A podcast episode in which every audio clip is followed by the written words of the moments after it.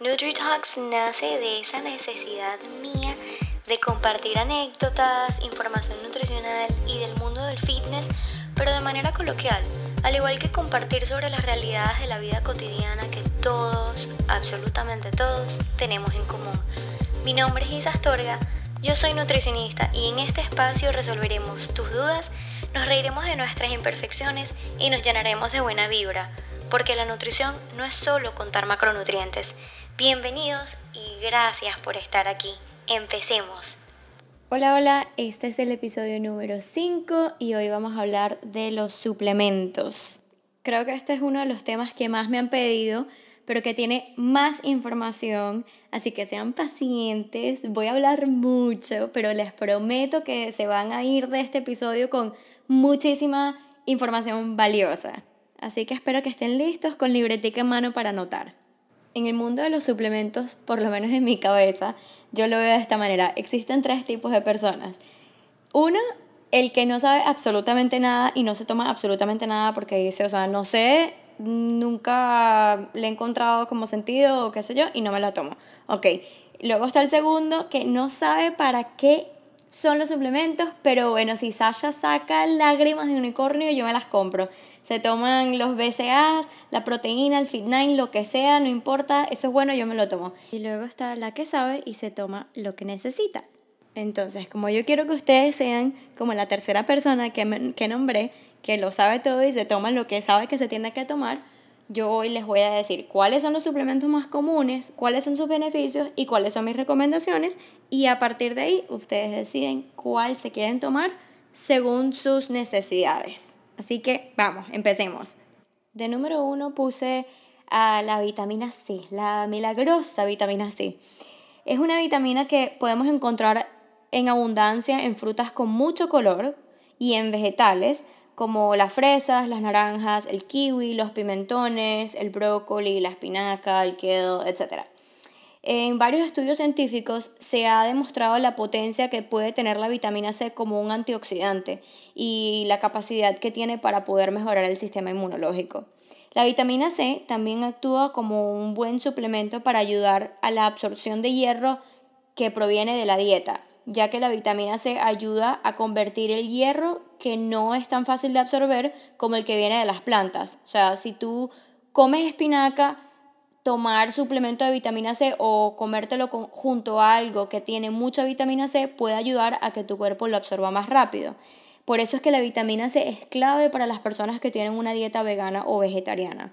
Según ciertos estudios, suplementarse con vitamina C puede incrementar la absorción de hierro a un 67% aproximadamente, que es bastante. Pero creo que la mayoría puede decir que conoce la vitamina C como este que nos ayuda con la gripe. Ciertamente, sí, la vitamina C ayuda al sistema inmunológico, pero a diferencia de la creencia popular, no previene las gripes comunes. La vitamina C solo puede reducir la severidad de los síntomas y apenas apurar a una recuperación como a un 8%, o sea, hacerlo que quizás la gripe nos dure menos. Mi recomendación es que coman más vegetales y frutas con muchos colores para que obtengan esta vitamina por medio de la dieta sin tener que suplementar porque aquello de que el cuerpo si no lo utiliza, lo va a desechar y eso es lo que pasa con la vitamina C. Si tú comes mucha vitamina C, si la estás suplementando por medio de una pastilla, más te la estás comiendo en abundancia, lo que no uses simplemente lo vas a desechar. De número 2, coloqué al colágeno. Recientemente hice una encuesta en Instagram eh, en mi story porque quería saber qué tanto se conocía del tema. Y la verdad es que la mayoría entiende los beneficios, más no le encuentra como que el para qué o por qué me debo tomar el colágeno. Primero vamos a repasar qué es el colágeno y cuáles son sus beneficios. El colágeno es una proteína que ya de por sí existe en nuestro cuerpo de manera natural. Es el que compone nuestros tejidos, ligamentos, piel y músculos. Tiene funciones muy importantes como fortalecer nuestros huesos también. El tipo de colágeno más conocido y el comercial es el hidrolizado, lo que significa que ha sido procesado y, bueno, entre comillas, digerido para que sea más fácil para nosotros absorberlo. Es mayormente recomendado consumirlo para evitar o disminuir dolores de articulaciones y mejorar la piel. Por eso es muy bueno para las personas que sufren de artritis. Si tú eres una persona que hace ejercicios de alto impacto como trotar, CrossFit, high intensity workouts, o sea, ejercicios de alta intensidad, te recomiendo que tomes colágeno porque te puede ser beneficioso porque te ayudará con los dolores de la rodilla, de la cadera, tobillos, etc. Ya que el colágeno va a ayudar a que la inflamación baje y a su, a su vez va a promover la síntesis de colágeno en el cuerpo. O sea, como ya tú haces colágeno por ti solo, o sea, tu cuerpo ya lo hace, al ingerir más colágeno, él va a promover que tu cuerpo haga más colágeno aún. Es una cosa súper loca, lo sé. Ahora la pregunta viene como que, ¿cuál debo elegir? Porque si bien sabes o si en algún momento te ha dado curiosidad por buscar colágeno en el mercado, puedes ver que hay miles, hay muchísimos tipos. Entonces, ¿cuál debes elegir? Yo en lo personal recomiendo que te fijes en la tabla nutricional del colágeno que vayas a comprar y que te fijes en la cantidad de proteína por porción. La que yo consumo trae 18 gramos de proteína por porción, que es bastante. Entonces esto me ayuda a lograr mi ingesta proteica del día también. O sea, si yo tengo un número X para llegar a mi proteína del día que debo consumir, al yo tomar colágeno, además de mi proteína eh, que me como, más la que me pueda tomar en un batido, este colágeno me va a ayudar alcanzar ese número más rápido. Para que tengan una idea, 18 gramos de proteína equivale como a 3 cuartos de una pechuga de pollo es bastante. Así que en conclusión para el colágeno, lo van a encontrar en pastillas y también lo pueden encontrar en polvo. Yo les recomiendo que sea en polvo por lo que es más fácil de digerir y que lo van a encontrar hidrolizado como lo mencioné. Y como les dije, si ustedes hacen mucho ejercicio o eh, es una persona de mayor de 50 años, la ingesta proteica le va a ayudar al igual que a mejorar estos síntomas eh, y dolencias que puedan tener.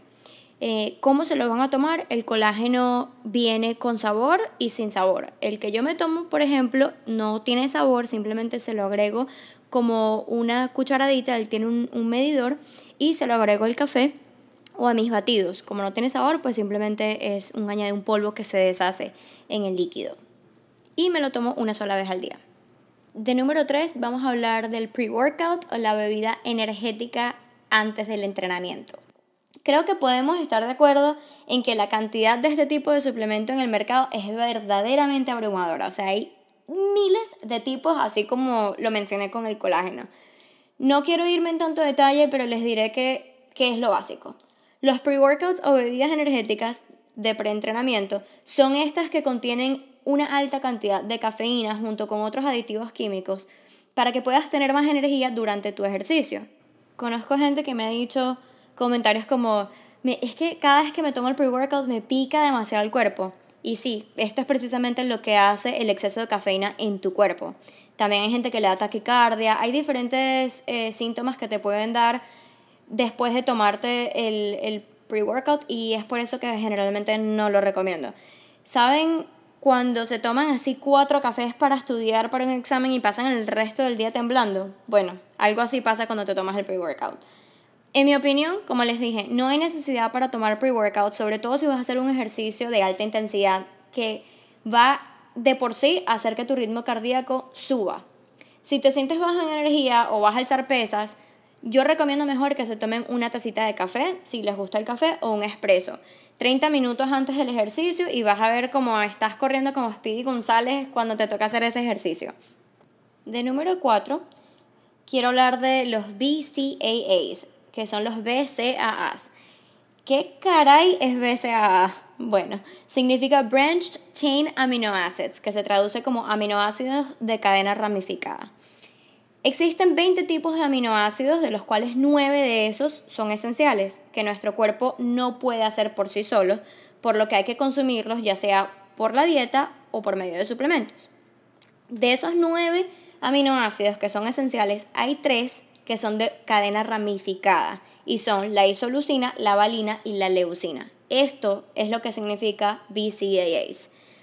Estos aminoácidos se encuentran en proteínas como huevos, carnes y productos lácteos y también son añadidos a las proteínas en polvo.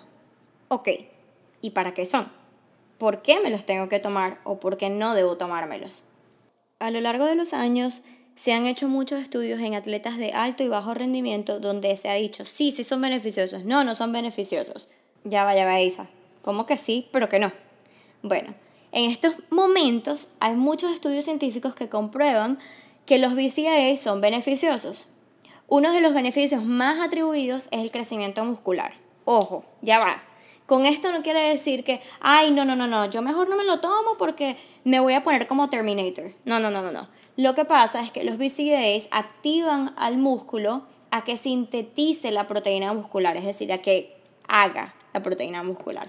Es decir, cuando tú haces ejercicio, como levantar pesas, donde estás rompiendo la fibra muscular, al tomar BCAAs ayudas a que estas fibras se repongan de manera más rápida y más efectiva. Para esto también se necesita la ayuda de otros aminoácidos esenciales que están en las proteínas. Y bueno, ya vamos a llegar ahí, un momentico.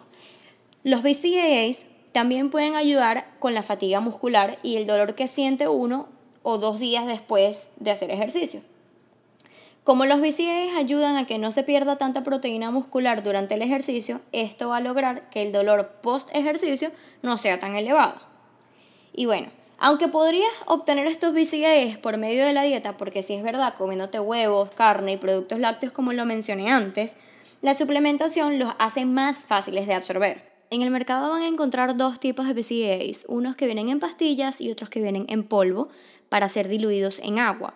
Cada BCAA tiene sus propias direcciones y cómo y cuándo tomárselos. Algunos son para antes, otros son para después y otros son para durante el ejercicio. Ahora, ¿En qué nos debemos fijar si vamos a comprar un BCAA? Deberíamos de fijarnos en los ingredientes.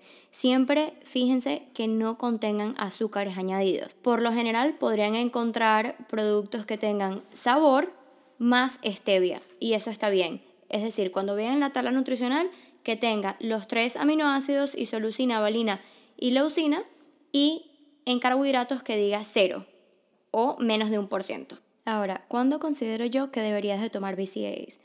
Yo te recomiendo que tomes BCAAs si eres una persona que es súper activa, que hace ejercicio 5 o 6 veces a la semana por una hora, eh, que hace ejercicios fuertes, de alta intensidad, eh, que alza pesas, eh, porque esto te va a ayudar a reconstruir esa fibra muscular que estás rompiendo cuando haces ejercicio y además a evitar que no te dé dolores post-entrenamientos. Bueno, y ahora el momento que todos querían, la proteína. Este es el que estabas esperando para escuchar, ¿verdad? Es que tenía que dejarlo lo bueno para lo último, no podía darlo así de una vez. Entonces, bueno, vamos a ir de uno, de cabeza. ¿Qué son las proteínas en polvo? Los polvos de proteína son el suplemento más común y yo creo que más comprado en las casas de suplementos y es porque se les atribuyen muchísimos beneficios. Que sí, sí los tienen Primero vamos a entender los tipos que existen. La más vista es la proteína de suero aislada o whey isolate protein. El suero o whey contiene muchísima proteína por gramo. Es muy fácil de digerir y se mueve muy rápido por el tracto digestivo. El hecho de que sea aislada hace que tu sistema digestivo lo absorba más rápido. Es por eso que es la más recomendada para tomar luego del ejercicio y se debe tomar en una ventana de tiempo de 30 minutos post ejercicio. Tomar proteína ayuda a que tu masa muscular no se pierda por motivo del entrenamiento, por lo mismo que les expliqué cuando hablaba en los BCAAs. La proteína aislada no es para ser usada como un sustituto de comidas, pero sí se puede utilizar como un snack o una merienda. La proteína como macronutriente ayuda a mantenernos más saciados durante el día. Y hay un mito muy común con tomar proteína y es, seguro que si me tomo la proteína voy a engordar. O no, no, no, no, no, voy a ponerme muy musculosa a musculoso. Y no es así. La proteína, como bien dije, ayuda a regenerar el tejido muscular y es tu dieta y los ejercicios que realices lo que van a hacer que engordes o no engordes o crezcas o no. También existe la proteína de caseína, la cual es más dura o más fuerte de digerir y es más pesada. Esta se utiliza sobre todo en casos en los que quieres ganar mucha masa muscular o eres de cuerpo ectomorfo, o sea que eres este tipo de persona que es súper delgadita y le cuesta muchísimo engordar o le cuesta muchísimo ganar masa muscular. Por último, también están las proteínas vegetales que son recomendadas para personas con alergias al whey o que son veganas. Las proteínas de origen vegetal pueden proveerte alrededor de 20 gramos por tacita, por cucharada, y son buena opción para los que el whey no les cae bien. Sin embargo, no es tan de rápida absorción como la de Whey Isolate, por lo que muchas personas les provoca como que llenura cuando se la toman. También es que las proteínas a base de planta pueden ser deficientes a la hora de integrar todos los aminoácidos. Como les dije, hay un total de 20 aminoácidos. Generalmente cuando compras una proteína en polvo, este tiene todos los aminoácidos. Pero para una proteína basada en plantas es mucho más difícil adquirirlos todos. Por eso es importante que siempre, siempre se fijen en la tabla nutricional. En cuanto a proteínas, si el whey no les hace daño, yo les recomiendo una que contenga por lo menos 25 gramos de proteína por scoop, o sea, por tacita, y menos de 2 gramos de carbohidratos y azúcares. Ahora, ¿cómo saber si debes o no tomar proteína en polvo? Si eres una persona que es activa físicamente, practicas algún tipo de ejercicio como 5 o 6 veces a la semana, sigues una dieta alta en proteína, yo te recomendaría tomar proteína en polvo como suplemento. Las proteínas en polvo ayudan, como dije anteriormente, a llegar a esa ingesta diaria de proteína de manera más fácil. Se absorbe más rápido en nuestro cuerpo y ayuda a prevenir el desgaste muscular, por lo que también se lo recomiendo a personas mayores de 50 años de edad. ¿Por qué? Porque cuando uno va cumpliendo más años, su metabolismo se va poniendo más lento y también es cierto que la descomposición de masa muscular aumenta. Por ese motivo es recomendado que personas de más edad tengan una ingesta proteica más alta. Y es ahí cuando una proteína en batido puede ayudarles. Ahora, ¿a juro te tienes que tomar la proteína en polvo? No, es totalmente una decisión propia, pero sí es cierto que como es un suplemento te va a ayudar a tener una ingesta más alta de proteína sin tener que comerte tres pechugas de pollo o un pollo de merienda. Entonces claramente tomarte un batido es mucho más fácil. Uf, bueno, ya sé que hablé más que un narrador de juego de fútbol, pero es demasiada información como pueden ver que no podía checárselas, porque todo es muy importante.